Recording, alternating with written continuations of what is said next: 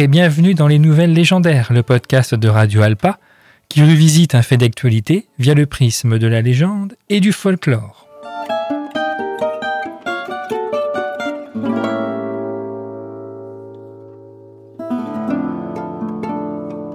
« 111 ans.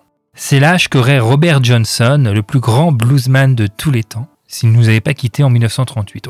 Bon, loin de moi l'idée de s'imaginer qu'il puisse vivre aussi vieux, mais pour un bluesman considéré le top number one de tous les bluesmen qui ont existé, ce triple 1 mériterait bien une petite nouvelle légendaire aujourd'hui, spéciale Robert Johnson.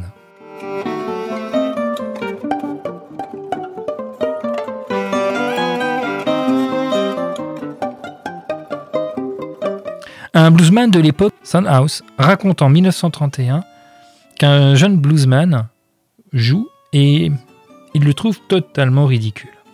Il arrache la guitare de ce jeune Robert Johnson, âgé tout juste de 20 ans, qui lui dit Tu ne sais pas jouer, tu, fais fuir les gens.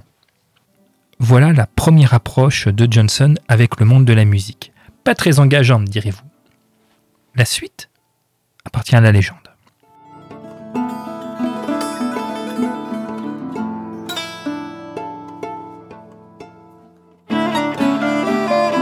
Un soir, très sombre, alors qu'il se promène dans le Mississippi, il se perd à un carrefour.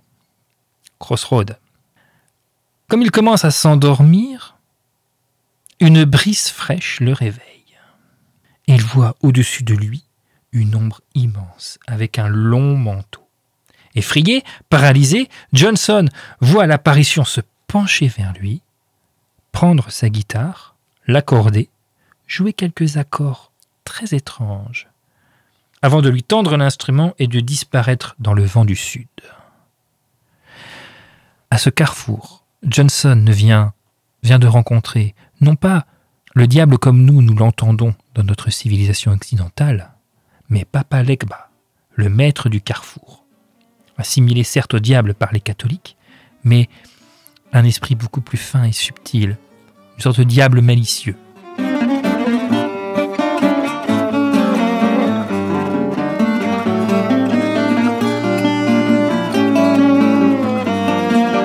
À cette époque où la culture vaudou fonctionne toujours, cette légende, rapportée par Johnson lui-même, fonctionne très bien. De plus, en 1933, il rencontre à nouveau House qui est épaté par le jeu de Johnson. L'explication réelle est quand même beaucoup plus simple. Robert Johnson aurait travaillé comme un damné pendant deux ans, mais a préféré matiner sa légende naissante de surnaturel, qu'il traînera jusqu'à sa mort en 1938, à l'âge de 27 ans, mort empoisonné par une bouteille de whisky d'un mari jaloux.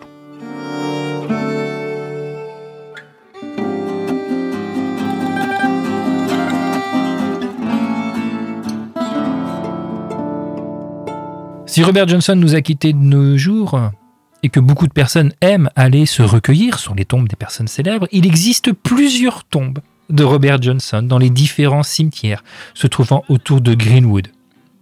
Laquelle est la vraie? Hmm. Très certainement aucune.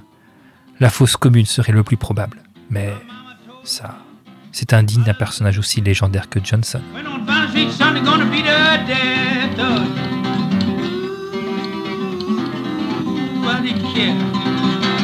I told my mama, Mama, you don't know. Women on Pine Street kill me, why don't you let me go? Ooh, it's coming crying.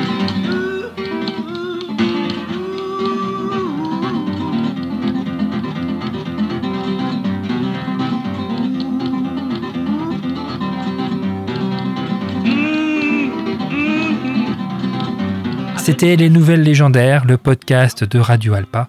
À très bientôt pour une nouvelle légende.